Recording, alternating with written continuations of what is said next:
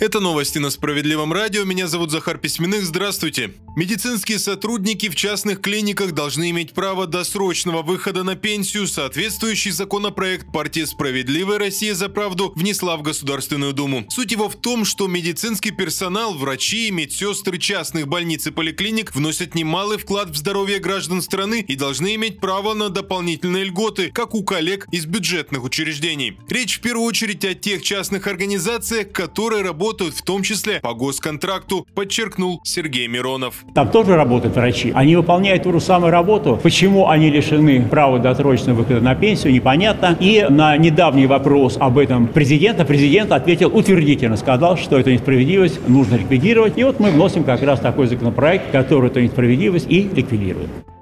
Почти на 25% выросла стоимость билета на самолет за прошлый год. Данные приводят в Российском союзе туриндустрии. Речь о внутренних перелетах и месте в эконом-классе в расчете на тысячу километров пути. Эксперты связывают увеличение цены с инфляцией, повышением спроса на внутренние перелеты и сложностью обслуживания самолетов. Добавлю, ожидается, что в этом году перелеты продолжат дорожать.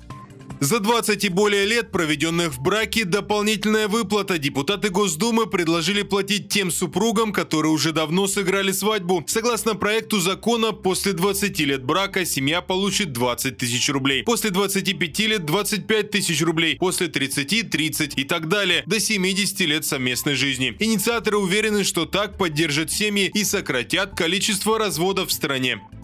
Далее выпуски новости Центра защиты прав граждан. 14 миллионов рублей помогли получить наши специалисты одной из жительниц Воронежа. Дело в том, что сын Татьяны Грачевой погиб на специальной военной операции. По закону женщине обязаны были перечислить сразу несколько выплат, но Татьяне Грачевой внезапно отказали. Чиновники ссылались на то, что все документы бойца и печати воинской части были уничтожены снарядами. Выходит, что оформить выплаты невозможно. О случившемся стало известно специалистам Центра защиты прав граждан Татьяне Грачевой помогли подготовить жалобу в главную военную прокуратуру. К ней приложили все документы о родстве, свидетельство о смерти, справку из воинской части. И это сработало. Мать погибшего бойца получила все причитающиеся ей выплаты в общей сложности почти 14 миллионов рублей. Кстати, часть средств она пожертвовала на покупку необходимого для СВО оборудования. На этом пока все, не переключайтесь.